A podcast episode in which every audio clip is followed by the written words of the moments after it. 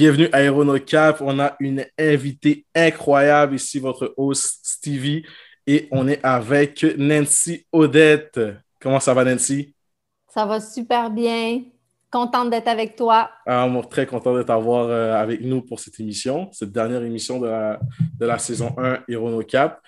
Euh, wow, Nancy, euh, tu es une personne remplie de talent, euh, une perle à découvrir et tout. Puis moi, je le sais. Mais ça, commence, ça commence bien. exactement. Non, mais pour vrai, c'est raison. Puis je voulais te dire aussi un gros euh, merci pour ton livre. Je l'ai commencé, j'ai avancé, ça se lit tellement rapidement, mais en même temps tellement d'émotions là-dedans. Euh, je m'amuse vraiment à le lire euh, durant mes pauses au travail à la commission scolaire, alors euh, ça fait toujours plaisir. Et pour vrai, mais avant d'arriver à ça, parce qu'on va y arriver toi et moi, c'est sûr, j'ai pu lire et comprendre un peu tellement dans ton parcours que, que tu as fait tellement de choses, mais je vais te laisser te présenter. Alors Nancy, qui es-tu?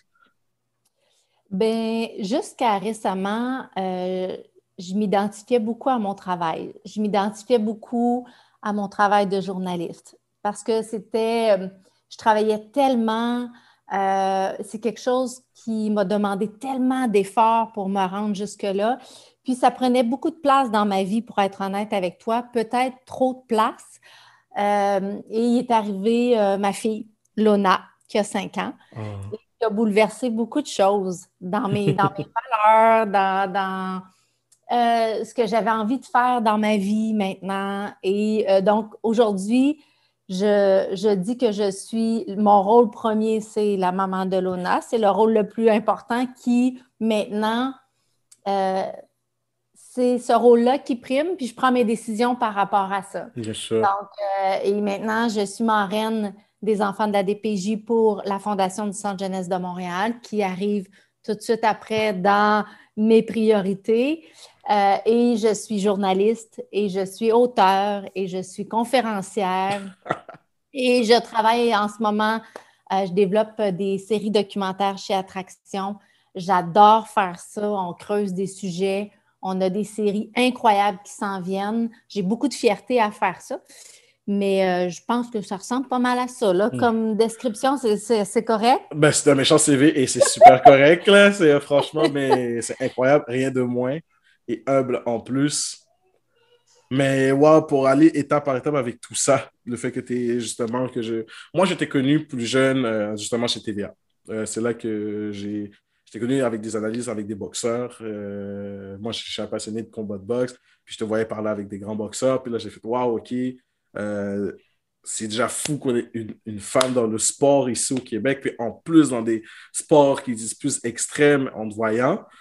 Puis après, euh, euh, j'ai travaillé, j'ai étudié mon intervention de délinquance, puis j'ai eu la chance de côtoyer, faire des stages en centre jeunesse. Puis euh, j'ai écouté à un moment donné l'émission Zone Franche, et c'est là que j'étais découvert sur ton histoire. Et là, j'ai fait Waouh! Comme cette personne que j'admirais beaucoup plus jeune a eu tout un parcours, comme on va se dire, intense puis c'est là, en plus, j'ai fait, OK, c'est fou, euh, les jeunes, etc. Euh, ça m'a vraiment, vraiment euh, tapé dans l'œil. Puis je me suis dit, OK, il faut que je rencontre cette personne. Qu'est-ce qu'elle fait? Comment moi, je peux m'impliquer encore plus aussi?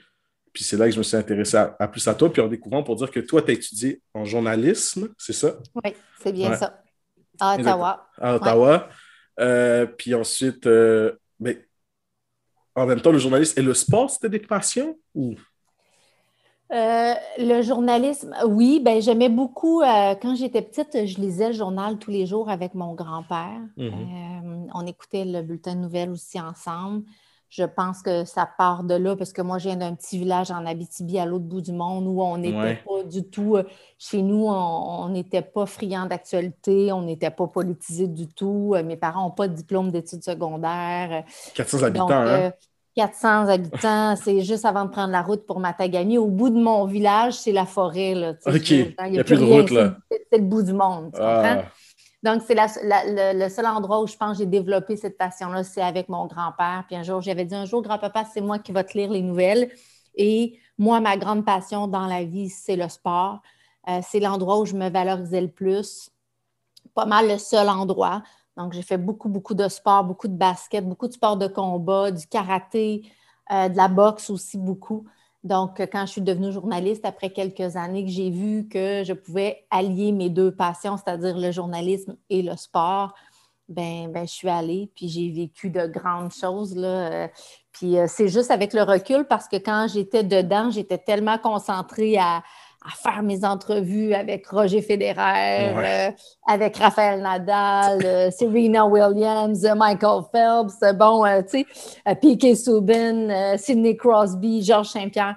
J'étais tellement focus à, à, bien faire mon travail, puis je voulais tellement montrer que je méritais ma place dans ce monde d'hommes-là, puis que je savourais jamais le moment présent.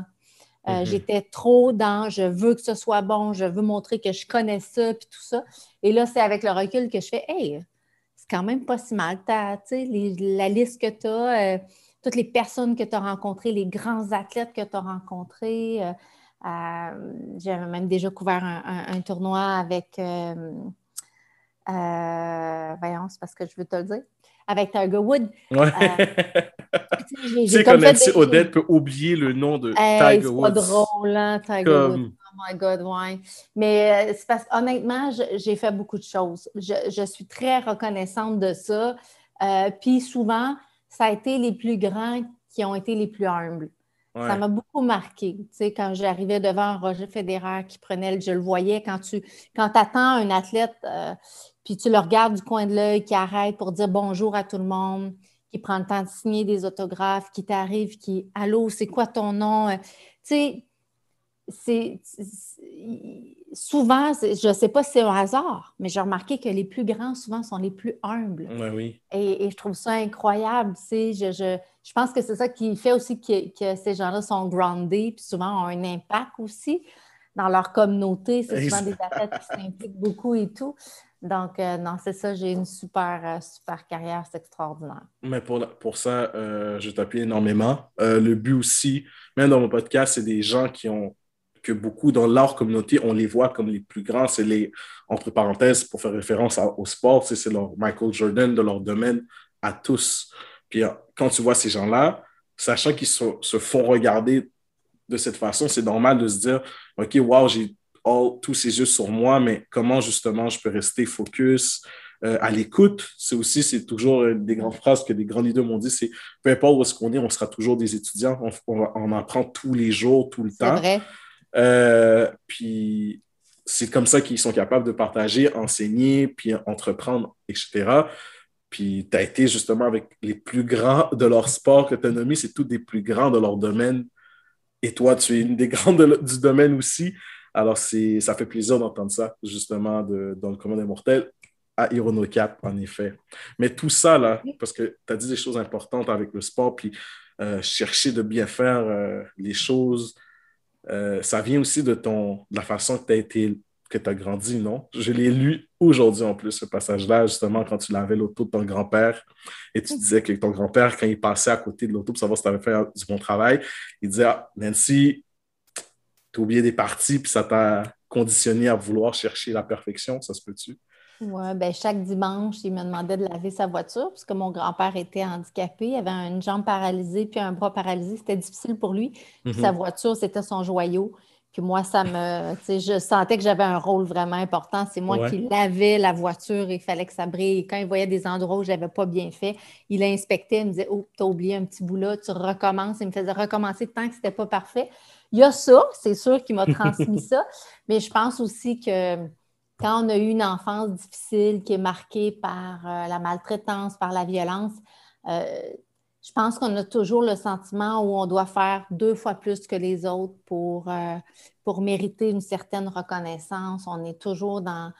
dans on a l'impression qu'il faut être parfait tout le temps, mm-hmm. tout le temps, tout le temps pour compenser pour toutes sortes de raisons, parce qu'on nous a dit qu'on ne valait pas grand-chose. C'est quelque chose que tu intègres, puis tu t'en rends même pas compte. Hein? Tu, tu fonctionnes comme ça. Puis un jour, ça m'a frappé que, je pense que j'étais embarquée depuis longtemps dans ce, cercle vicieux-là où, j'ai toujours besoin de, prouver que je valais quelque chose. Euh, puis j'étais un peu tannée de ça.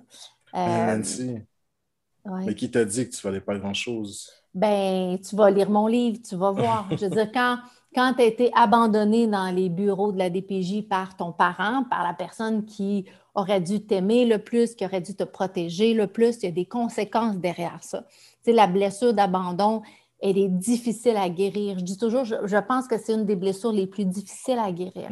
Mais derrière ça, il y a un manque de confiance, un manque d'estime qui est très, très fort et que tu traînes pendant toute ta vie, peu importe ce que tu accomplis. Euh, même si tu deviens journaliste à Radio-Canada, à TVA, tu as, ce manque d'estime-là qui te colle à la peau. C'est beaucoup de travail pour s'en débarrasser. Euh, c'est quelque chose qui vient de la petite enfance. Puis pour moi, ça a été long. Euh, tant mieux. Je pense que là, j'ai franchi une étape importante. Je suis rendue plus loin. Est-ce que j'ai des petites rechutes une fois de temps en temps? Bien sûr. Je vais toujours en avoir, mais je sais comment les gérer maintenant, ces mmh. petites rechutes-là pour les gens à la maison, euh, justement qui nous écoutent aussi, Nancy n'est pas justement euh, la marraine euh, de la Fondation des Centres Jeunesse de Montréal, mais c'est parce que toi-même, tu sais très bien comment ce système-là fonctionne, parce que tu es toi-même a été une enfant de ce système. Alors, c'est pour ça aussi que ça te touche vraiment à cœur, mais pourquoi tu t'es dit à un moment donné, je veux entrer à aider cette fondation? En fait, il y a la naissance de ma fille a provoqué beaucoup de choses chez moi. C'est normal. On m'avait prévenu que euh, quand tu es passé par la DPJ, quand tu es allé en famille d'accueil, quand euh, tu es allé en centre jeunesse, quand tu as un enfant, ça, ça, provoque, ça, ça, crée beaucoup de remous dans ton cœur. moi, j'étais mm-hmm. autant, je ressentais autant de bonheur que de tristesse parce que tu ne comprends pas pourquoi tu n'as pas aimé, parce que tu aimes tellement fort il y a la crainte de ne pas être capable de donner aussi ce que tu n'as pas reçu. Euh, donc, j'ai travaillé fort, fort sur moi. Puis dans les dernières années, à chaque fois qu'il y avait des statistiques sur les enfants de la DPJ, j'avais une boule dans le ventre. Je ne mm. dormais pas bien. Puis je me disais, mais comment on fait au Québec pour bien dormir? Non, mais en tant que citoyen, là, comment on fait pour dormir quand on sait qu'il y a eu 118 000 signalements au Québec en, 2019? Comment on fait pour bien dormir quand on sait qu'il y a 38 000 enfants dans le système, que là-dessus, on ne sait plus où les mettre? On ne sait plus où les mettre. Les centres de réadaptation débordent, les familles d'accueil débordent. Euh, on loue des chalets pour les mettre, les enfants, parce qu'on ne sait plus où les mettre il y a des listes d'attente, il y a des enfants qui sont là, qui vivent des choses difficiles, mais on n'est même pas capable d'aller voir ce qui se passe avec eux. Je dormais pas bien, j'avais souvent la boule à chaque fois que les statistiques, mais j'étais pas, tu sais, dans mon processus de guérison, j'étais pas encore rendue à, j'étais pas capable d'ouvrir cette porte-là puis de dire je vais aller aider. Puis il y a deux ans, j'ai pris le téléphone puis j'ai dit OK, Nancy, ça suffit. Tu vas aller aider ces enfants-là. J'ai appelé la fondation et j'ai dit, je suis prête à faire n'importe quoi. je, peux organiser des levées de fonds, je vais aller euh, faire des activités avec les enfants, je vais faire des camps de pêche, je peux aller faire le ménage si vous voulez sur les unités. Tu sais, j'étais prête à faire n'importe quoi, littéralement. Puis un jour, la directrice de la fondation me dit, mais Nancy, pourquoi? Je vais, je vais, je vais accepter ton aide. Oh, j'ai les bras grands ouverts, mais pourquoi? J'ai eu, du mal à répondre à, sa question. Puis, euh, c'est une grosse question. C'est une grosse question. Puis j'ai dit, ben, parce que je suis passée par là, puis j'étais bien émotive. Puis elle m'a dit, mais pourquoi tu n'en parles pas? Ben, c'est parce que j'ai honte. J'ai honte de, de, de, ce parcours-là. J'ai honte d'avoir été abandonnée. J'ai honte d'avoir passé du temps en centre jeunesse. Puis finalement, je me suis rendu compte que j'avais tout faux que j'envoyais vraiment euh, le mauvais message, euh, que si moi, à mon âge, puis avec ce que j'ai réussi à accomplir dans la vie, je n'étais pas capable de, d'au contraire, de, transformer la honte en fierté, d'avoir réussi malgré tout. Euh, comment je pouvais les regarder dans les yeux, ces jeunes-là, puis leur dire que c'est possible de réussir dans la vie? C'est possible d'être heureux, d'avoir une vie épanouie. C'est pas facile. Il y a beaucoup de travail derrière ça, derrière ça beaucoup de travail sur, sur soi-même. Euh, puis il faut accepter les mains tendues, absolument. Sinon, on ne peut pas s'en sortir tout seul. Mais je me disais, je vais avoir quelle crédibilité, moi, si, mm. je ne suis pas capable moi-même d'être honnête. Donc, euh, j'ai franchi le pas il y a deux ans. Ça a été euh, quelque chose. Mais, maintenant, je vais bien, tu sais, non, mais je vais bien, tu sais, je, les vois, je les aime euh, profondément, euh, tu sais, j'aime ces enfants-là, ils occupent une place euh, très spéciale dans mon cœur. Puis, bien humblement, tu sais, J'espère faire ma petite part pour faire bouger les choses. Chaque fois que je peux parler de la cause, je le fais. J'ai sorti le livre pour eux parce que moi, ça ne me tentait pas de raconter mon histoire. Je l'ai fait pour eux en sachant que ça me rendait vulnérable. Mais si ça peut sensibiliser des gens, euh, j'ai eu la chance de parler avec le ministre Carman, mm-hmm. qui a, ce, dossier entre les mains. Je suis allée à la commission Laurent, j'ai parlé avec Régine Laurent.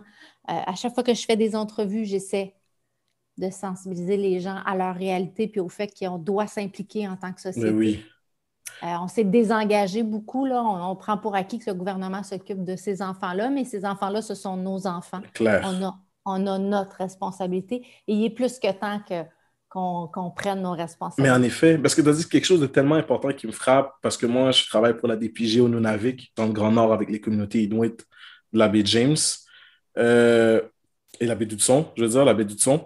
Puis, tu as dit quelque chose de tellement fort, surtout ici, c'est que tu te demandais pourquoi on est capable de dormir sachant qu'on entend, on est informé de ce qui se passe en grosso modo, mais pas beaucoup de choses se passent. C'est parce que je pense que les gens se disent beaucoup, mais au moins ça se passe pas chez moi. C'est tellement la chose à se dire, mais le chez moi devient de plus en plus grand quand tu te rends compte que ce n'est pas aux États-Unis, ce n'est pas au Mexique, ce n'est pas euh, dans les pays en Afrique, en Europe, ça se passe chez nous au Québec. Euh, et n'est pas si loin. Des fois, c'est notre voisin, des fois, c'est l'autre côté de la rue, de, de pâté de maison. Et ça rend en sorte qu'on est tous impliqués dans la situation. C'est un devoir collectif citoyen québécois de aider à rendre nos enfants en sécurité. Euh, c'est pour ça aussi que je fais ce métier-là. Mais quand tu as dit ça, ça va en fait comme, mais voilà, je crois que c'est pour ça, malheureusement. C'est encore trop fort chez nous de se dire, mais au moins, ça ne se passe pas dans ma maison. Mais il y a le fait aussi, Stevie, tu le sais, parce que tu travailles là-dedans, les dossiers sont confidentiels. Donc, on ne peut pas, on peut pas euh, parler de ces enfants-là, on ne peut pas raconter leur histoire euh, parce que, ben parce que, puis des fois, je pense que peut-être que ça nous arrange aussi, mais euh, donc ça fait en sorte que ces jeunes-là, on ne les entend pas, on ne les voit pas, mais ils sont là. Ils sont très là. puis ils sont, ils sont très nombreux. Donc, moi, j'espère qu'il va y avoir des allègements parce qu'il faut que pour, pour, que les gens comprennent la situation, des histoires d'horreur, il y en a les, moi, mon histoire à moi, je dis souvent, c'est rien à comparer à ce que j'entends parfois chez les jeunes. C'est troublant, oui, mais c'est rien. c'est troublant ce que j'entends. Tu sais, moi, quand j'entends un petit garçon me dire qu'il a changé 15 fois de famille d'accueil, qu'il a subi 15 abandons, j'ai mal. Je me dis, c'est inacceptable. On ne peut pas faire vivre ça à un enfant. Puis après ça, on imagine quoi? Que cet enfant-là va avoir une vie épanouie. À 18 ans, tout est oublié, ça va bien aller, il va travailler. Bonne chance, vas-y. Euh, alors que, bon, il n'y a, pas de réseau, il n'y a pas de famille, euh, il n'y a pas d'éducation, parce que ça aussi, c'est un énorme problème. Il y a juste 17 des jeunes dans le système qui sortent avec un diplôme d'études secondaires. Ça aussi, c'est inacceptable. Donc, ils sont très vulnérables et euh, on leur dit allez-y, ils n'ont pas beaucoup d'outils dans leur coffre d'outils. Puis c'est pour ça qu'on se retrouve avec des problèmes sociaux majeurs, dans le sens que beaucoup de jeunes qui vont développer des problèmes de consommation, qui vont, qui vont essayer d'endormir leur douleur, mm-hmm. parce qu'ils souffrent, ces gens-là, ces ben jeunes-là. Euh, beaucoup d'itinérance. Euh, qui pourrait amener à la délinquance et en ben, plus, nous vivons une pandémie mondiale, ça n'aide pas la situation. Donc, euh, c'est. Je pense que là, il faut vraiment qu'on euh, revienne à, un esprit plus de village où la communauté s'engage envers eux. Ah Je veux dire, les entreprises vont engager des jeunes de la DPJ, les écoles, les institutions scolaires vont s'investir en offrant des bourses d'études. Euh, il y a plein, plein de, choses qu'on peut faire. Tu sais, les gens me demandent, mais qu'est-ce que je peux faire? Mais attends, j'ai une liste longue de même de ce que tu peux faire. Tu comprends? Euh, donc, euh, c'est ça mon message, puis je vais le répéter, répéter, répéter encore. Je ne serai pas tuable, tu comprends? Oui. Parce que parce que c'est ça, c'est temps, il faut, faut que ça arrête. On est en 2021, là. Puis, comme tu le dis, on est en pleine pandémie, mais quand on va sortir de la pandémie, il y a beaucoup d'enfants qui vont avoir souffert, qui vont avoir vécu de, la violence. Euh, on, a vu qu'il y a eu huit féminicides euh, au Québec dans les dernières semaines. Il euh, ne faut pas oublier qu'il y a beaucoup d'enfants orphelins là-dedans, beaucoup d'enfants qui ont vécu dans un contexte de violence. c'est troublant. Donc, il va falloir, faut, faut qu'on s'occupe de ça, puis il faut qu'on s'occupe de ça maintenant. Puis en amont, beaucoup, il faut qu'on offre des services en amont pour prévenir davantage des choses comme ça. Mais oui, mais en effet, je suis totalement d'accord avec toi. Euh, c'est comme ça qu'on on pourra faire la différence. C'est tout aussi par s'éduquer, puis par rendre ce sujet-là tabou, c'est vraiment comment on peut donner ce soutien-là. Et tu parlais d'un effet important parce que toi-même, tu viens d'un petit village. Alors, je crois aussi très bien que euh, il faut un village pour élever un enfant ça prend une équipe extraordinaire pour être autour d'un enfant, pour l'aider à s'épanouir. Mm. Allô? Allô! Viens dire bonjour, vite, vite. Viens dire bonjour, mais après ça, tu y vas, OK? Dis bonjour. Bonjour. Allô, toi? Curieuse, bye! Ferme la porte, mon amour. Special guest Aéronocap, on adore ça. Mais en effet, c'est toujours le village pour élever un enfant, puis l'enfant qui va t'abonner par son village, il ne faut pas que justement qu'il revienne pour le brûler parce que ce serait dommage. Puis euh, c'est important pour moi aussi d'aborder ça avec toi parce que on va se dire les, on va, si, si je me permets de rentrer de dire les vraies affaires dans ton milieu, c'est difficile déjà dans ce monde, euh, dans ce monde actuel. Euh, d'être une femme. C'est difficile, justement, avec. Euh, tu as été une femme dans un milieu masculin et qui a vécu beaucoup, beaucoup, justement, euh, d'événements qui peuvent être considérés traumatisantes. Quel est le conseil que tu donnes, justement, pour ces jeunes filles? Beaucoup de la DPJ, euh, des centres jeunesse, c'est quoi que Comment tu peux amener ça à, à passer le tap? Tu es responsable de ta vie. Mhm oui, tu n'as pas choisi, euh, tu n'as pas écrit les premiers chapitres de ton livre, euh, mais tu peux écrire par contre la suite. C'est toi qui vas décider qu'est-ce que tu mets dans ton livre. Qu'est-ce que tu as envie de mettre toi pour ta vie à toi? Mm-hmm. Parce que ta plus grande victoire à toi dans ta vie, c'est de réussir, c'est d'être heureuse. Il n'y a pas personne, malheureusement, qui va le faire à ta place. Puis pour ça, moi, je les encourage énormément. C'est sûr que je crois beaucoup à l'éducation. Je, à chaque fois que je leur parle, je leur explique pourquoi c'est important d'avoir au minimum un diplôme d'études secondaires, de travailler fort, euh, de se créer un beau réseau aussi, parce que tu le sais, c'est au cégep, à l'université, qu'on apprend aussi. On apprend à socialiser, c'est là qu'on se fait nos meilleurs amis souvent des amis qu'on va avoir pour la vie, mm-hmm. euh, qu'on apprend aussi, qu'on apprend des valeurs. Nos valeurs, nos idéologies, oui. Et je dis souvent aux jeunes femmes, le, le plus beau cadeau que tu peux te faire, c'est ton indépendance financière. Oh. Euh, d'avoir, d'étudier parce que je me rends compte qu'il y a beaucoup, beaucoup de jeunes, de jeunes femmes qui sont vulnérables parce qu'elles n'ont pas euh, cette indépendance-là. Et mhm. quand tu es indépendante financièrement, ça veut dire que euh, tu ne seras jamais obligé de rester dans un contexte de violence. Tu vas toujours pouvoir faire le choix de partir.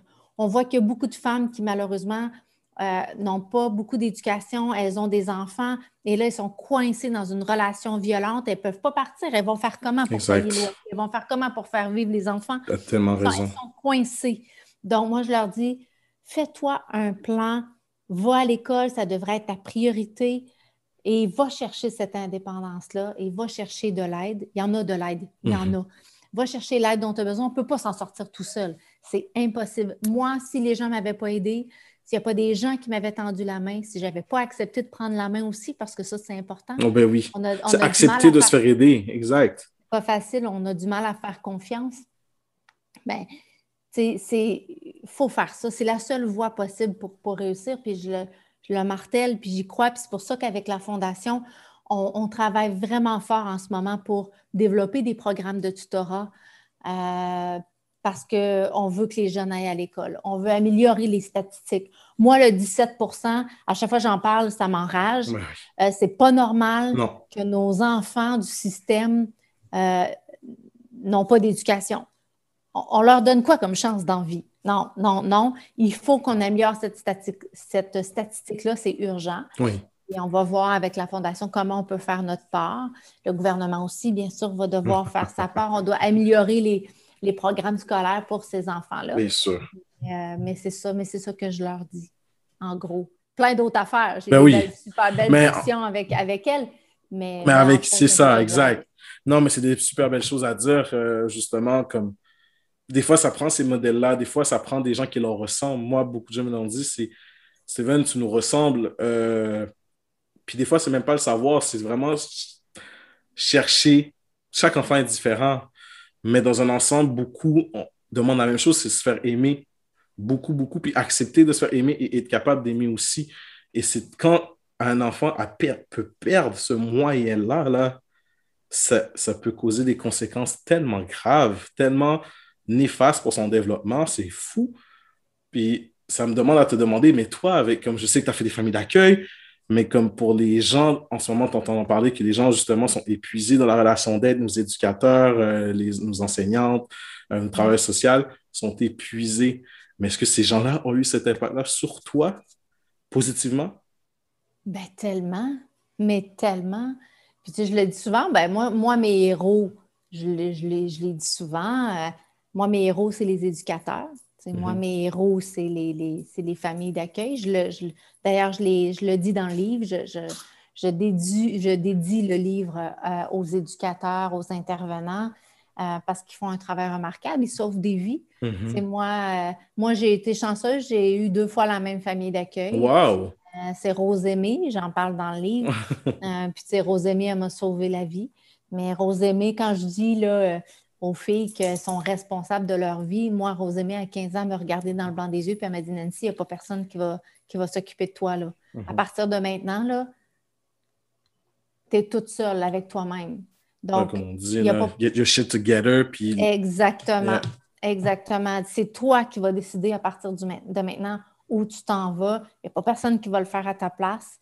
Euh, fait que ça m'a brassé, mais en même temps, elle le faisait toujours avec respect. Donc, euh, du tough love qu'on appelle. Oui, exact. Et puis, j'avais besoin de tough love, mais euh, ces gens-là, pour moi, je suis hyper reconnaissante. Et c'est l'intervenante aussi en centre jeunesse à qui j'ai dit euh, si je reste ici, je vais mourir. Donc, il faut que, il faut que tu appelles Rosémie. Il faut que tu demandes à Rosémie de me reprendre. Puis elle l'a appelé. Puis Rosémie a dit oui, je vais la reprendre. c'est des gens qui ont, qui ont une écoute aussi. Euh, parce que les jeunes qui ont souffert ont besoin d'écoute, beaucoup. Tu parles de la plus grande, une des plus grandes libertés pour moi, honnêtement, très honnêtement, surtout en, 2021, là, euh, la liberté financière. C'est tellement quelque chose de beaucoup que je trouve que les jeunes ou plus jeunes devraient, mais nous femmes, nous, euh, nous personnes des communautés ethniques, n'importe qui devrait être conscient, totalement conscient de c'est une liberté importante d'avoir cette liberté financière savoir euh, surtout de plus en plus, euh, si même si tu veux te prendre un cours, demander comment tu veux investir, etc., comment avoir ton argent en sécurité, pas dépenser pour rien, ce serait l'idéal pour nos jeunes. Beaucoup de nos jeunes aussi que comme des fois, ils ont l'intérêt, ils sont tellement une intelligence, c'est juste qu'on leur a jamais été capable de les canaliser dans des bonnes choses, mais qui sont tellement brillants, des perles. Euh, puis avoir ça, je le dis souvent à mes jeunes, c'est si vous pouvez avoir like, get your money, comme je le dis, là, ce sera la meilleure chose pour vous quand vous allez sortir, quand vous allez devoir vous payer des choses. Si vous, êtes dans une situation où vous êtes inconfortable, c'est la plus belle chose que vous pouvez avoir pour vous. Vraiment pour vous, Il y a beaucoup de corps de métier, tu le sais, au Québec. Il y a beaucoup de pénuries. Il y a beaucoup de. Il y a, plein de corps d'emploi où on manque. On manque. On manque d'employés. C'est des, des, des, emplois qui sont hyper valorisants. C'est des emplois qui sont payants. Je dis aux gens, prenez le temps de vous asseoir. Je dis aux jeunes, prenez le temps d'aller voir un orienteur, de voir c'est quoi les, les, les, emplois qui sont à votre portée, qu'est-ce que vous pouvez faire. Puis moi, là, je suis pas. Moi, je ne pense pas qu'on est obligé d'envie d'avoir un bac. On. Pas, moi, je pense qu'on peut. Il y a des super bons DEP, il y a plein de bons emplois. Claire, il faut que tu aimes ce que tu fais aussi. C'est tellement important. C'est sûr, c'est sûr. Mais il y a plein de belles possibilités. Prenez le temps de voir c'est quoi toutes les avenues qui sont à votre portée. Euh, mais ça devrait être votre priorité numéro un parce que la vérité, si, si on est honnête avec eux, c'est pas quand on n'a pas de parents pour nous soutenir. Exact. Euh, il n'y a pas personne qui va payer ton, ton appartement. Il n'y a pas personne qui va payer euh, tes factures, ton épicerie. Donc, toi, par rapport à au petit gars au coin de la rue qui son père paye ses études, euh, va l'aider à payer euh, son appartement, toi, tu n'auras pas ça. Donc, la vérité, c'est tu peux te préparer à ça. tu peux te préparer à ça. Euh, mais au bout du compte, euh, tu vas finir gagnant. Tu ne le sais pas encore. Non. Tu vas finir gagnant parce que tout ce que tu vas avoir surmonté, ça va faire de toi une personne ben tellement forte. Hein, wow, preach, Nancy, là, wow. Et il va avoir. Euh, puis je viens émue quand je dis ça parce que parce que c'est vrai, il n'y aura rien à ton épreuve. Non. Parce que le, plus dur, tu l'as déjà tout traversé. Euh, la vie t'a déjà mis tellement d'épreuves sur ton chemin. Relève la tête, puis fonce dans le tas. Il n'y aura plus jamais rien de pire que ça. Tu comprends? Tu vas être un dur, tu vas être une dure, puis tu vas réussir dans la vie parce que tu vas être fait plus fort que les autres. C'est vraiment. Oui, non, mais c'est tellement vrai. Comme... Puis les gens, des fois, je comprends, c'est comme ça que notre euh, système nous a éduqués à être beaucoup, puis c'est très comme. C'est tellement, des fois, les gens, ça les rend timides, c'est intimidant, mais c'est juste parce qu'on ne les aura pas, des fois, montré, éduqués là-dessus, mais c'est juste une une éducation, c'est juste une conversation, c'est pas un tabou.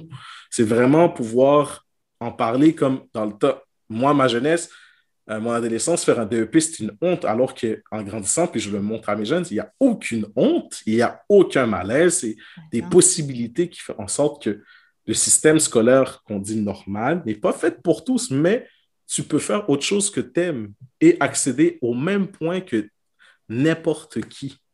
Je connais des gens qui ont un diplôme universitaire qui font pas mal moins d'argent que des gens qui ont un DEP. Là. Exactement. le nombre d'années d'études n'a pas toujours rapport avec euh, le salaire que tu fais dans la vie. Puis, puis si tu deviens plombier et que tu décides que tu pars ta propre business. Exact. Euh, tu peux faire facilement. Tu dis, ah, mais avec. Un bon salaire. Ça donne une équivalence. Puis tu sais quoi, j'aimerais aller au HEC pour connaître plus de commerce. Ben vas-y, si tu peux te. Vas-y. En plus, tu auras des connaissances de plancher. Tu sais c'est quoi travailler tu le sais comment ça fonctionne. Tu veux chercher des trucs de plus, c'est fait juste ouvrir des portes. Et je suis content que notre Québec, de plus en plus, montre, normalise euh, ses visions.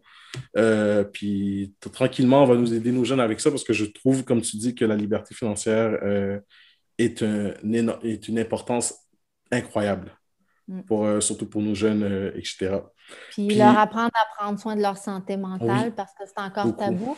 Puis euh, un ne va pas sans l'autre. La liberté financière, la liberté d'être bien dans sa peau puis de prendre soin de sa tête, il n'y a aucune honte à ça.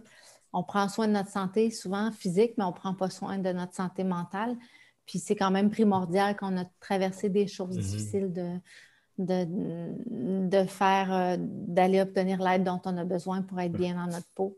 Donc, euh, leur dire qu'il n'y a pas de problème avec ça je me suis promis de te poser la question parce que je l'ai lu. Euh, puis je me suis dit, quand je vais la rencontrer, je vais te poser la question parce que c'est important pour moi de, que tu nous l'expliques euh, si tu as une réponse. Avec tout ce que tu dis, tu nous parles justement du pardon, qu'à un moment donné, il faut qu'on se regarde, qu'on est capable d'avancer. Accepter, l'accepter la souffrance, oui, tu ne la, ne la refuses pas, mais on l'accepte, puis on, on, évolue. Mais comment pour toi, c'est comment, comment tu pourrais m'expliquer comment accepter le pardon? Vu que toi, tu l'as fait, tu es passé, si, euh, si, je peux me permettre, comme pourquoi l'importance du pardon pour toi, Nancy? Euh, parce que c'est difficile d'être heureux si on ne pardonne pas. Hmm. Parce que quand on vit avec du ressentiment dans le cœur puis de la colère, on n'est jamais bien dans notre peau. On ne dort pas bien. on se couche le soir et on a toujours, euh, on a toujours de la colère dans, dans, dans le cœur, puis c'est pas bon. Euh, c'est difficile aussi quand on est, on est euh, quand on a de la, rancune dans le cœur, d'avoir des bonnes relations aussi avec les autres. Euh, et on se rend compte un jour en, que, si, que le pardon, c'est on ne le fait pas pour l'autre, on le fait pour nous-mêmes. Wow, ouais. On le fait pour nous. Ça n'a pas rapport à l'autre. L'autre, ça lui appartient. Ce que, ses gestes, ce que, ce que fait, ça lui appartient. C'est lui qui dort avec ça le mm-hmm. soir nous, on ne dort pas avec ça. Euh, donc, pour nous, pour être bien, il faut pardonner. Il faut dire ça, ça t'appartient à toi. Mhm. La honte, c'est plus à moi, c'est à toi la honte. Ça, t'appartient à toi. Puis euh, moi, j'ai fait ce travail-là, puis je te dirais que depuis que j'ai pardonné, euh, je me sens tellement mieux. Ça a été une libération totale dans ma vie. C'est pas facile encore là. C'est un processus qui, est long, qui, est complexe, mais Euh, par contre, ce que je dis aussi aux gens, c'est qu'il faut faire attention parce que le pardon, ça ne veut pas dire nécessairement être en contact avec la personne qui nous a fait du mal, oh, qui nous a battus. Ou, euh, il y a, je, remarque qu'aujourd'hui encore, il y a beaucoup de gens qui maintiennent des relations très toxiques dans leur vie parce que euh, ils, on les, fait sentir, ils vont se sentir coupables de couper le lien pour toutes sortes de raisons, que ce soit avec un cousin, un frère, une soeur, un ami, des fois une mm-hmm. relation amoureuse, un père, une relation qui est très, très toxique, qui, euh, qui, leur empoisonne la vie carrément. Des personnes qui, à chaque fois qu'il va, à chaque fois que tu vois cette personne-là, la personne te tire constamment vers le bas, fait en sorte que tu es deux, trois semaines à te sentir mal, à pas dormir, à faire de l'insomnie, à faire de l'anxiété, parce que cette personne-là a développé une relation tellement malsaine avec toi. Donc, il faut être capable un jour de dire, tu sais quoi, pour moi, pour mon bonheur à moi, oui, je te pardonne, mais je coupe les ponts. Je coupe les ponts et euh, parce que c'est essentiel pour me battre. Exact. C'est une décision que je prends pour moi. Voilà. Pour moi. Et c'est, moi, je trouve qu'il y a encore un tabou par rapport à ça, à ces décisions-là. Puis il y a des gens qui vont essayer de te faire sentir coupable. ah ben non, mais tu peux pas, c'est, ta mère ou c'est ton. Mais moi, je pense que non, tu ne peux pas culpabiliser quelqu'un qui prend une décision euh, aussi importante pour son bien-être si c'est une relation qui effectivement le fait souffrir, mais énormément souffrir depuis des années, euh, puis que c'est, ça semble évident que que la, relation ne va pas évoluer, que la mhm. personne ne va pas changer, ben, même si tu as tout essayé, ben, il faut prendre cette décision-là qui, est courageuse, puis, mais partir la tête tranquille, par contre, la tête et le cœur tranquille. Ben oui, et j'explique ça beaucoup au monde qui, des fois, ont peur des familles d'accueil. Tu sais, moi, je travaille beaucoup avec les communautés inuites, alors l'adoption, famille d'accueil sont des... Ce n'est pas tabou, c'est la norme, c'est normal, c'est la normalité. Puis j'explique beaucoup à, du monde, vous voyez, l'amour n'est pas nécessairement de sang. L'amour, oui, le sang, c'est biologique, c'est scientifique, on peut transmettre la vie par nos gènes, notre ADN, etc. On crée la vie. Mais l'amour fort qui tient des personnes n'est pas nécessairement ça parce que ça peut être aussi destructeur. Ça peut être aussi les plus belles choses du monde, mais l'amour, c'est qu'est-ce que tu décides que ce soit chez toi et que ce chez toi-là t'accueille. Comme tu as connu une famille d'accueil qui a été merveilleuse avec toi, que ça t'a pris. Pourtant, c'est aucun lien de sang avec, avec toi. C'est pour toi, c'est phénoménal. Puis c'est correct. C'est pas anormal. On peut choisir notre famille. Oui, exactement. Moi, c'est ça. Moi, j'ai choisi ma famille. Ben, en fait, je dis ça, elle est arrivée dans ma vie euh, totalement par hasard. Mais, tu l'as accepté, c'est ça. Je l'ai accepté c'est, écoute, la plus belle chose qui me soit arrivée dans la vie. Aujourd'hui, cette famille-là, c'est ma famille. Exact. Euh, c'est la famille de ma fille. C'est les grands-parents On est super proches, là. On est vraiment proches. je vois pas comment, euh, on n'a pas de lien de sang, mais je vois pas comment on peut être plus proche, mettons. Exact. Ma mère adoptive, euh, je l'appelle Mom. Ma mère, ma mère était là quand j'ai accouché de ma fille, elle était à mm-hmm. côté de moi, elle me tenait la main. Euh, c'était un super, super beau moment. je pense qu'on peut vivre ces, moments-là. On, peut choisir d'avoir des beaux êtres humains dans notre vie. Puis encore là, c'est ce que je dis aux jeunes. Tu es, responsable de tes choix. C'est toi qui décides qui tu laisses entrer dans ta vie. Quel genre de personne tu as envie d'avoir dans ta vie? Quel genre de modèle tu veux? Et si ça ne te fait pas ton affaire, tu peux les sortir. Oui, tu peux. Mais, puis, mais choisis comme il faut. Mm. Euh, des fois, il vaut mieux avoir un petit peu moins d'amis, mais des amis de qualité, des gens qui vont vraiment être là pour toi.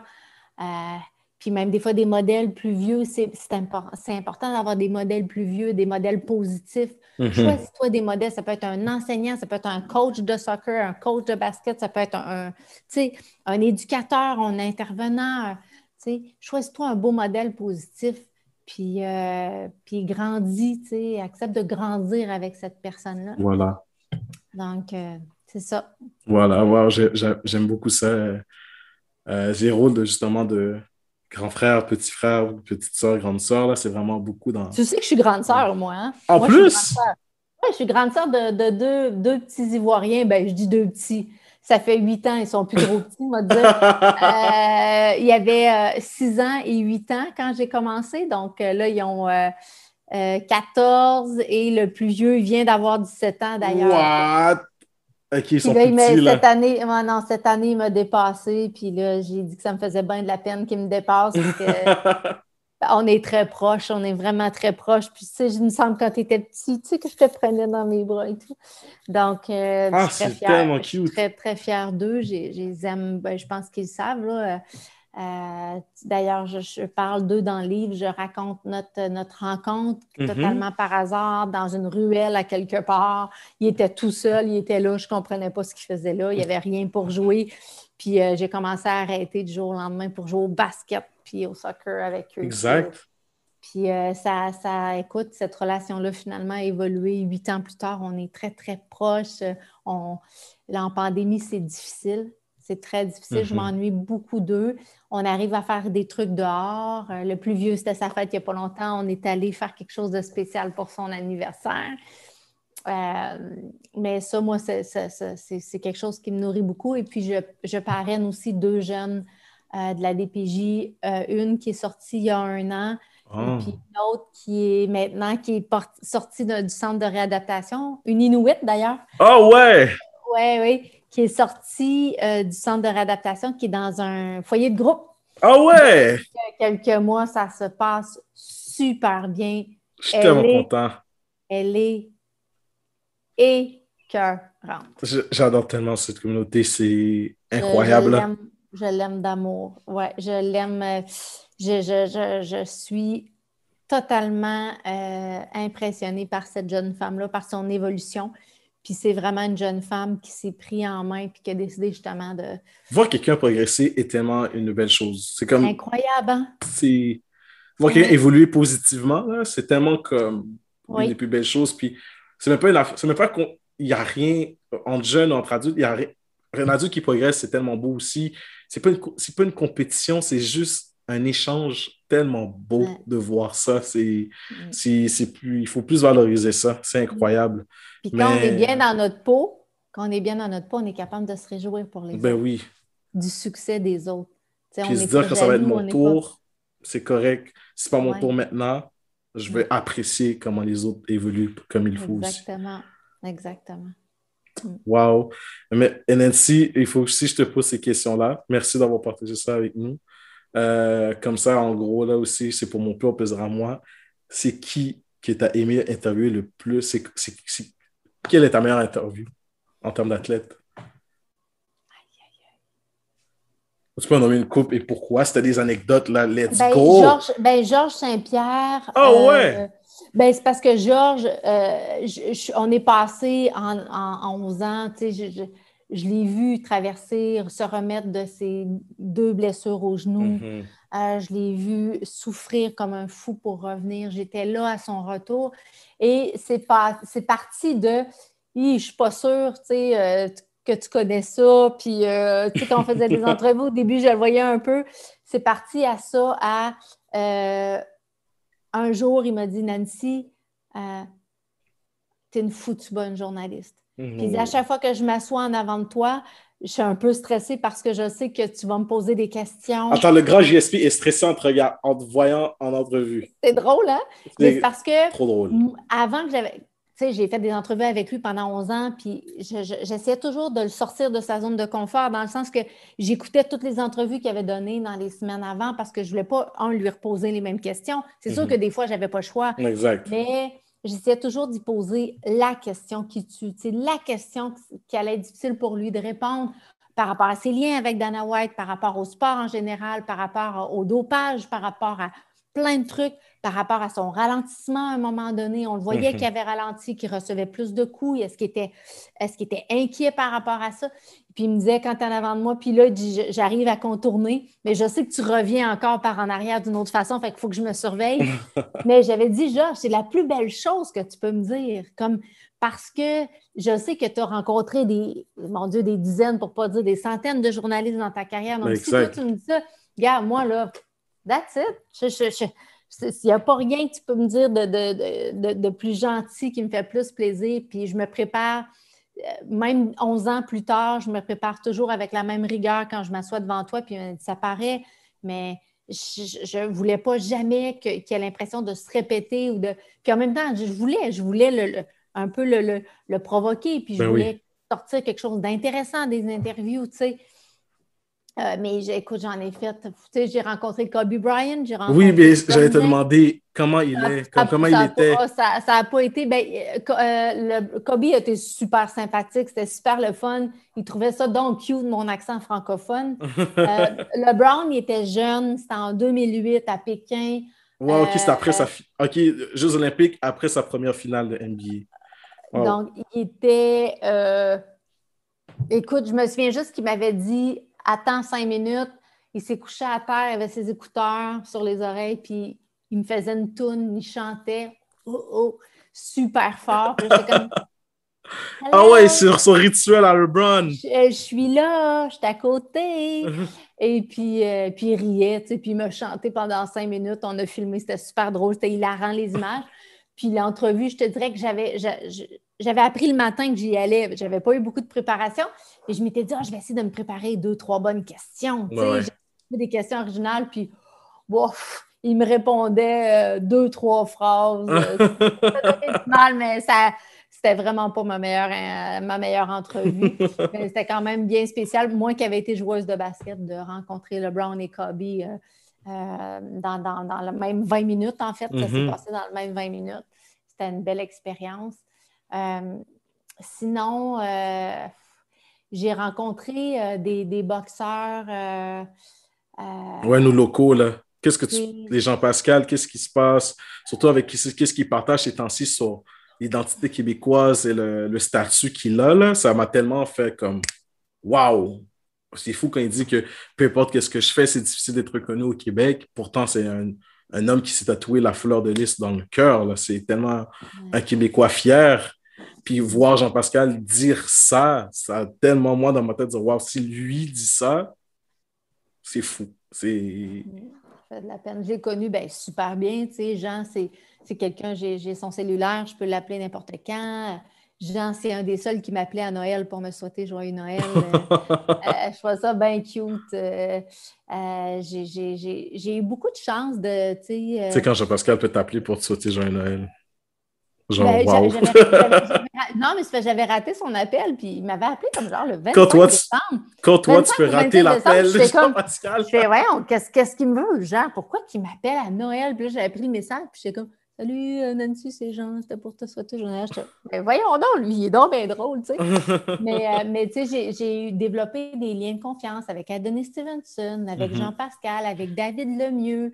Euh, avec Lucian Buté, avec euh, ben, tous les gars, Arthur Beterbiev. Je te dirais que ma plus grande victoire ici au Québec, c'est Arthur Beterbiev. Parce que ah quand je suis arrivée, ben, c'est parce que Arthur, qui est tchétchène, mm-hmm. bon, qui, est musulman pratiquant, je pense que la première fois que je suis arrivée devant lui, il ne comprenait pas. comprenait pas une femme journaliste, il ne comprenait pas une femme qui couvre la boxe. Il était complètement confus mais froid d'une froideur, un bloc de glace. Euh, j'avais beau euh, essayer d'y de, poser des bonnes questions, d'y montrer que, que je, connaissais quand même bien mon travail. Mhm. Euh, il était oh, difficile d'approche. Je te dis, là, ça a été tellement difficile. Et je suis passée de, tu sais, pendant un an, deux ans, très difficile, très difficile, à quand il est devenu champion du monde, euh, son agent me dit Tu es la seule personne qui va laisser entrer dans sa maison. Il t'attend à 11 heures, sa femme va être là, ses quatre enfants. Il veut que, que tu viennes faire un reportage avec lui dans sa maison, avec sa famille. J'étais comme Wow! OK. Wow. chez lui. Ils m'ont accueilli avec tellement de gentillesse. Euh, c'était tellement beau ce moment-là où son petit garçon qui parle français, il mhm. va à l'école francophone. Euh, c'était le fun parce qu'avec Arthur, je n'ai jamais parlé français, on se parle, on se parle en anglais. Euh, il essaie, mais c'est difficile pour lui. mais tu sais, depuis là, son, fils qui était tellement fier d'avoir sa, ceinture dans les mains, puis qui me, discutait, puis ça, ça, a été un beau moment. Puis après, Arthur un jour, je l'ai croisé, puis il m'a dit Nancy, quand tu vas avoir une entrevue, prends mon numéro de cellulaire, puis appelle-moi directement. J'aime pas que tu es obligé de passer par mon agent, mon agent qui appelle mon coach, mon coach qui m'appelle. Tu sais, appelle-moi directement, texte-moi, puis moi te le dire quand je suis au gym, quand je suis disponible. Euh, puis maintenant, on rit là, quand on se voit, on rigole. Il a un sens de l'humour extraordinaire. À chaque fois, euh, lui, il s'amuse à, me faire des, des, peurs. Là. À chaque fois que je suis au gym, s'il voit que je suis de dos, euh, il va essayer de, de, me hurler dans l'oreille, me faire faire le saut. Il va, c'est un gars qui joue beaucoup, beaucoup de tours. Mais je te dirais que pour moi, ça a été ma victoire d'arriver à gagner sa confiance. Ben oui. de montrer persévérante envers lui, puis de revenir justement, tu dis, d'année en année en entrevue avec. Puis de ne pas laisser aussi. Euh, tu sais, je suis consciente que quand un gars a, grandi en Tchétchénie euh, avec un, un, dirigeant qui est assez euh, mm-hmm. particulier, sais, qu'il a une vie qui des années, à des années-lumière de, de, la vie que moi j'ai eue, de jamais tomber dans le jugement, d'essayer de comprendre, puis de me dire, ben peut-être qu'un jour il va comprendre, que ben, pourquoi je fais ce métier-là. Il va bien voir à un moment donné, après un an, deux ans, trois ans, puis que quand j'arrive devant lui, je suis bien préparée. Je, puis, non, finalement, écoute, on s'entend, vraiment, vraiment bien. Là, euh, ça, pour moi, ça a été une belle victoire, je te dirais. Euh, j'ai découvert un être humain surprenant. Puis lui aussi a beaucoup évolué. autant il était fermé au début, euh, c'est plus le même homme. Là. Non, exact. C'est plus le, c'est toujours le bug de glace, oui, c'est sûr, mais moins froid. Ben, je te dis qu'il mérite d'être euh, il mérite euh, d'être connu. Vraiment, en tant qu'homme, en tant qu'il a une super belle personnalité. C'est sûr que quand il, rentre dans un ring, il se transforme en monstre. Oui, c'est ça. Euh, On lui donne le droit de le faire. Vas-y, à ben, fond. Ben, il, affronte les meilleurs ah, boxeurs au exact. Moi aussi, je pense que j'aimerais me transformer en si j'affrontais les, les, les top of the top. Exact. Non, c'est ça qu'on veut. Euh, puis, waouh, tu as touché tellement de grandes personnes qui nous, on les, entre parenthèses, idolâtres tellement. Grand, la Serena Williams, là, jusqu'à être enceinte, avoir accouché et ah. revenir en top. Elle est incroyable. Elle incroyable. est incroyable. Oui, j'ai vraiment, j'ai beaucoup d'admiration pour cette femme-là. Vraiment. Tu sais, moi, je n'ai jamais pris de, de photos avec les athlètes. Mm-hmm. Très, très peu. Je pense très peu. C'est vraiment très peu, oui. Moi, je ne fais jamais ça. Euh, c'était contre, mes, contre mon éthique journalistique. Mm-hmm. Je n'étais pas là pour prendre des selfies, je n'étais pas là pour prendre des photos, j'étais vraiment là pour faire mon Exactement. On allait devoir être filmer. Exact. Ouais. Euh, j'ai quelques exceptions, mon Dieu, c'est rare. J'ai Bernard Hopkins, mais c'est quelqu'un qui a pris la photo. Je pense que j'ai pris deux photos dans ma vie vraiment, et il y en a une, c'est avec Philippe Alou. Oh ouais. Mais il y a trois ans, là. OK, c'est ça. j'ai pris la photo, j'ai pris la photo pour mon père, qui, adore Philippe, c'était vraiment pour lui. Euh, puis, tu sais, non, je. je, je légende. Je, voulais pas, tu sais, je voulais, ouais, c'est une légende. moi, j'aime beaucoup rencontrer les légendes. Là. Ben oui. Par ailleurs, je te dirais que la fois où j'étais le plus impressionnée dans toute ma carrière, c'est quand j'ai rencontré Jean Béliveau. Euh, cet homme-là, pour moi, c'est plus grand que nature. Je l'ai rencontré même plusieurs fois. J'ai été super chanceuse. J'ai pu discuter avec. Euh, mais tu sais, j'ai rencontré un gars comme Floyd Mayweather. J'ai mm-hmm. fait une entrevue avec lui. Euh, le grand euh, Floyd. le grand Floyd, qui est une drôle, drôle de bébite. Qui est, une, exactement. Qui est un culte à lui-même. Mais, tu sais, pour moi, Serena, elle est en haut, en haut, en haut. Pour toutes sortes de raisons, ce serait là. On pourrait en parler. On pourrait parler de Serena juste pendant 15 minutes, mais tout ce qu'elle a traversé en tant que femme noire. Oui, de euh, Compton. À quel, point, il a manqué de respect souvent, mais qu'elle s'est, toujours servi de ça pour comme source de motivation pour rester au sommet, pour rester la meilleure. On a il y a des gens qui le reconnaissent, mais je pense qu'elle n'a jamais euh, eu le respect qu'elle devait avoir. ah oui, oui. Ça n'a aucun sens. Si tu là quand les gens savent elle et Vénus, là, sa soeur, là, tout ce qu'elles ont, ont, dû vivre là pour. Incroyable. Incroyable. Je suis euh, euh, très admirative de ces femmes-là, pas juste en tant qu'athlète, en tant que femme, puis tout ce qu'elles ont traversé pour se rendre jusque-là, puis se maintenir à ce niveau-là, mm-hmm. ça n'a aucun sens. C'est incroyable. C'est ça, c'est des J'étais vraiment contente de... Ouais, c'est ça, c'est des... ça, c'est des vraies héroïnes. Ah non, t'en es une aussi, là, on s'entendait absolument rien. Absolument rien. Mm. Mais wow, merci beaucoup Nancy, honnêtement, euh, merci pour cette entrevue. Euh, j'adore comment euh, l'échange se fait. ton histoire, justement, je conseille à tout le monde de vous procurer le livre de Nancy Audet, Plus jamais la honte, de parcours improbable d'une petite poquée. C'est déchirant, mais à la fois touchant à lire ça et euh, pour connaître plus sur toi aussi, effectivement, mais aussi connaître l'impact que tu as pour nos jeunes, euh, nos jeunes filles, nos jeunes garçons euh, des, des centres jeunesse, de la DPJ qui vivent, qui vivent leur enfer personnel et que nous, on peut les aider à avoir l'impact justement de changer leur vie, même si c'est une personne à la fois, un jeune à la fois, mais ce sera ça, mais c'est possible. Exactement. C'est toujours ce que je dis. Si j'en aide un, ça va être un. Si c'est trois, tant mieux. Si c'est dix, ça va être extraordinaire. C'est ça. Mais toi aussi, merci pour ce que tu fais. C'est pas, non, mais c'est pas facile de partir là-bas, d'aller travailler, de t'éloigner de ton réseau. Tu sais, faut, faut avoir un grand cœur. Il faut avoir un cœur en or. Il faut le faire pour les bonnes raisons. Ben oui, c'est euh, tout ça. Mais je suis sûre que ces jeunes-là t'apportent euh, autant que toi, tu leur apportes. Ah, tellement. C'est euh, une histoire d'amour incroyable. C'est... Comme je dis, faut, je dis toujours, par exemple, là-bas, il faut mettre les pieds. Le Nord ne s'explique pas, ça se vit. C'est vraiment une expérience de fou parce que je dis toujours, je suis haïtien d'origine.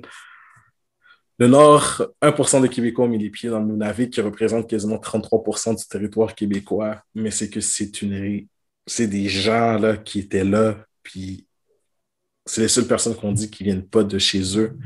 C'est comment c'est tellement difficile le traumatisme générationnel, mais pourtant, c'est, comme on dit, c'est pas l'autre côté de la rivière, l'océan, c'est au Québec, c'est là, c'est au-dessus de nous.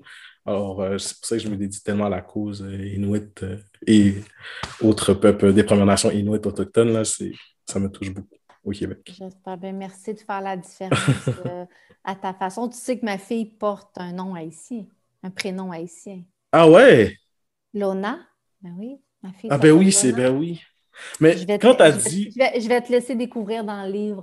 ben oui, clairement, la signification. Mais parce que quand tu as dit aimer pour ta famille d'accueil, Aimé, c'est un grand nom de famille haïtien. Là, je me suis demandé si ta famille d'accueil était. Non, Rosemée, non, Rosemée était, était québécoise. Ok, c'est bon.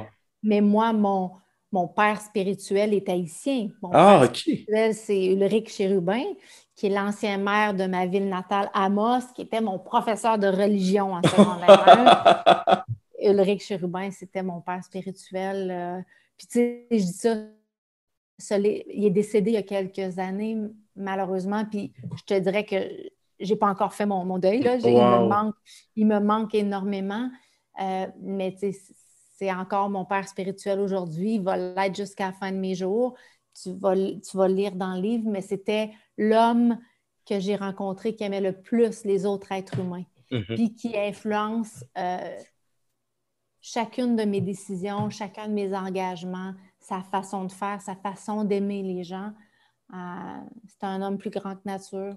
J'ai eu beaucoup de chance de le rencontrer. Ça a été le premier maire noir de l'histoire du Québec. OK, wow! La ville natale en Abitibi. Son nom, s'il te plaît, répète-moi son nom. Ulrich Chérubin. Ulrich Chérubin. OK, wow. Parce que j'ai lu ton chapitre Les hommes de ta vie, puis j'ai pu voir découvrir des grands hommes qui ont partagé ta vie incroyable, un impact de fou. Mais OK, mm. Ulrich Chérubin à noter. Ulrich, c'était quelque chose. Un pilier important. c'est pour ça que pour moi, les, les, les, ben, les, Haïtiens, je suis très proche de sa famille, de sa femme, de, ses, de son fils, qui est un de mes meilleurs amis, Ulrich Junior. Mais, euh, tu sais, As-tu été en Haïti? Non, je devais y aller, ça aussi pour le travail, puis finalement, je n'ai pas pu y aller, puis j'aurais aimé ça. J'ai essayé d'y aller une fois. Euh, j'étais en République dominicaine pendant deux mois et demi, j'ai fait le tour de, l'île. Puis quand j'ai voulu entrer, passer la frontière, on m'a dit que c'était pas. Euh, euh, on était en période électorale. Il y avait ah ouais, non, ça n'a pas été bon pour toi. On, m'a dit que, que c'était mieux de ne pas franchir la frontière. J'étais un peu déçue. Puis je m'étais promis d'y aller avec Ulrich. Puis Ulrich est décédé en 2014. Euh, je voulais aller avec lui à Jacmel, où est-ce qu'il a grandi. Euh, mais c'est pas parce que je ne suis pas allée avec lui que je n'irai pas un jour. Mais c'est ça, j'ai beaucoup d'amis haïtiens euh, dans ma vie. c'est Hey, t'as Jean-Pascal, là. C'est. Jean-Pascal, Jean-Pascal. Je l'appelle une drôle de bébite, une bébite très attachante. il semble. Il ah semble super euh, à terre euh, du monde. Ouais. Oh, c'est une bébête très attachante, très, très spéciale. Euh, il, ne laisse personne indifférent. Non. Non, mais c'est ça qu'on veut. Puis je suis content, justement, tu peux voir ces facettes-là, justement, de surtout, ben, garde, athlète extrême, en plus de, sport de combat aussi, qu'on pense que, mon Dieu, tout ce qu'il pense, mais comme tu dis, dans le sur le ring, ce qu'il faut qu'il fasse le travail, il va le faire. Mais en dehors, que tu me dis, c'est tous des, grands hommes, des grandes femmes super humbles, super euh, attachants et à terre. Ça fait plaisir, ça, de savoir ça. Mm. Ça humanise les gens, dans le fond, parce que c'est ça qu'on. Nous sommes tous ça. Mm. ça m'a fait vraiment plaisir de bon, un autre. Attends.